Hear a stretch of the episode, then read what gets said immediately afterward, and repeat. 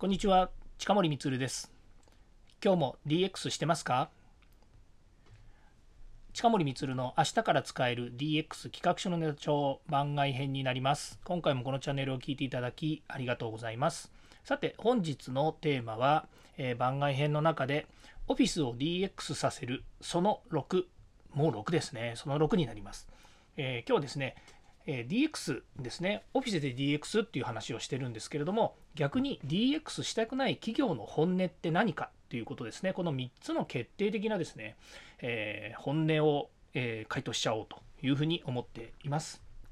はい、もう一回言いますね。えー、逆に DX したくない企業の本音って決定的な3つの回答という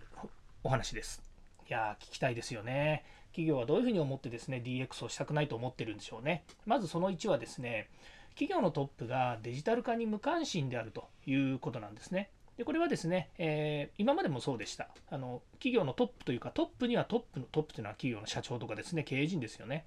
経営陣には経営陣が思うですね、やっぱりこう本音っていうものがあるわけですね。で、えー、デジタルっていうことに関して、これね、投資と捉えるか、それともコストと捉えるかで変わってくるんですね。当然え投資と考えるともう完全にデジタル化にシフトして会社をデジタルによって生まれ変わらせよう。これは会社の仕組みの話を言ってるわけじゃなくてデジタルを活用した新しいマーケット参入をしようということですね。でそういうことに否定的なやっぱり経営者のトップっているんですよね。じゃあ私はっていう話なんですけども私もデジタル化っていうのは推進したい派で、え、いろんなものを今 DX してます。まあ、DX の前からですね、えー、例えば会社の研修のですね、内容を e ラーニング化するとかですね、それからアンケートもデジタルでウェブフォームで取れるようにするとかですね、まあ、いろんなことはまデジタル化しながらですね、えー、少しでも、えーと、社員なりお客様が利便性の高いものっていうのをですね、こう仕組み化してたりするんですね。でもこれだけだと単純に本当 IT 化しただけっていうふうになりますので、で本来はこういったデータをですね、うまく掛け合わせて、お客様にメリットのある形、ま、それがですね、ひいては社会的にですね、より向上する、ま、人が成長するっていうことはですね、それなりにやっぱり社会に還元してるっていうことになると思うんですけど、ま、そういうことをですね、企業のトップが、ま要は無関心で、または否定的でやりたくないっていうのが一つですね。それから2番目の、回答としてはですね、企業のトップがデジタル化を推進するにあたってですね、えそれを現場が否定しちゃうっていうことなんですよね。で、これね、何かっていうと、やっぱりこう、何ですか、今一生懸命やってるんですよ、現場も。その仕事、与えられた仕事なり、自分なり、新しく生み出した仕事なり、好きな仕事、嫌いな仕事、いろんなものをですね、本当一生懸命現場をやってるにもかかわらず、新しいことをやれって言われた時の抵抗感っていうのはですね、やっぱり大きいんですよね。で、これ、8対2とか9対1だったら、もういやおなしにやらなきゃいけないんだけど、でも2対8、2の人ができてて8の人ができてなくてって言った時にまあマジョリティ感って言ったらやっぱり8の方に触れちゃいますよね。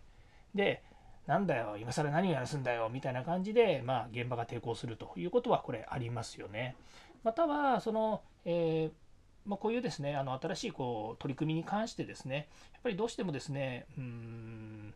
まあ、今更、えー、こんなことをやってどうなんのとかですね、まあ、そういう、なんでしょうね、合意形成がやっぱりできてないっていうところも大きくありましてですね、まあ、デジタル化っていうのが圧倒的なスピードで進めますよっていうところでいくとですね、まデジタルっていうのは結局利活用するっていうことに他ならないので、そういったものをですね、えー、納得させる、納得してやってもらうっていうことについて、やっぱりこう説明不足だったりとか、まそういう会社の中でのですね、いろんなこう合意形成の問題があったりするということですよね。あとはそれにかかるやっぱりコスト感、え、これをこういうふうに変えるとこんなに会社が良くなるんだよっていうのは分かるんですけれどもじゃあ自分たちにどういうメリットがあるの？っていうこともですねそういったコスト感がよく分からないっていうこともありますよね。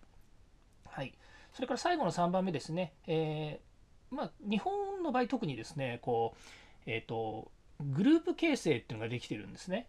例えば同じ IT 業界とかだったりとかですね、例えば流通業界とかですね、まあ、そういうようにですね、いろいろこう、みんなで徒党を組んで、まあ、みんなで渡れば怖くないみたいな感じもありますし、護送船団みたいな言い方もするかもしれないんですけども、まあ、みんな周りを気にしながらですね、仕事したりとか、業界として動いたりしてるんですね。そうすると、他社の動向ってすごい気になるんですよ。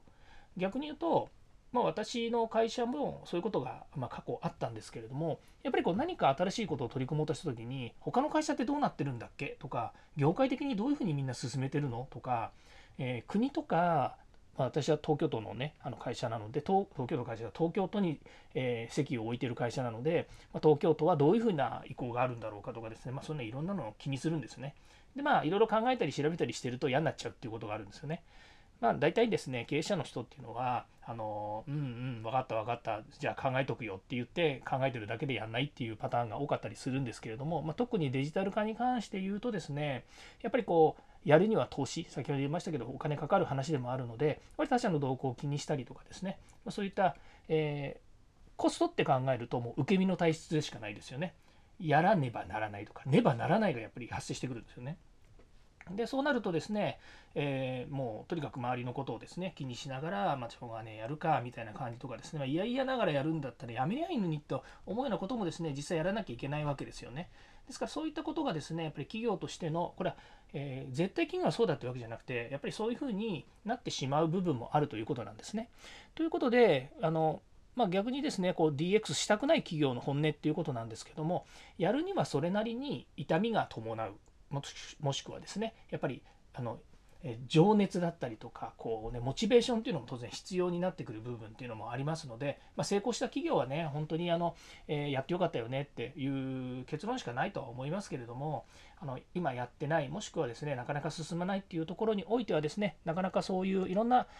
あの決定的なですね3つの回答みたいなものがですね中心に渦巻いてんじゃないのかなというふうに思います。でも少なくとも、えー、例えばペーパーレスしましょうとか、えー、脱ハンコしましょうとかね、やっぱりこういう流れっていうのはもうね、こうどんどんどんどんこう押し寄せてきてるわけです。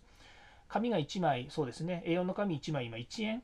あ、そんなことないですね。プリンターで1円とか2円とかっていう世界なんですよね。で、それが、この先、どんどんどんどんまあコスト的にですね、え、高くなっていって、1枚10円とか、1枚100円でプリントしますって言われたら、みんなやめますよね。当たり前ですけど。だそういう世界に多分なっていくと思いますよ。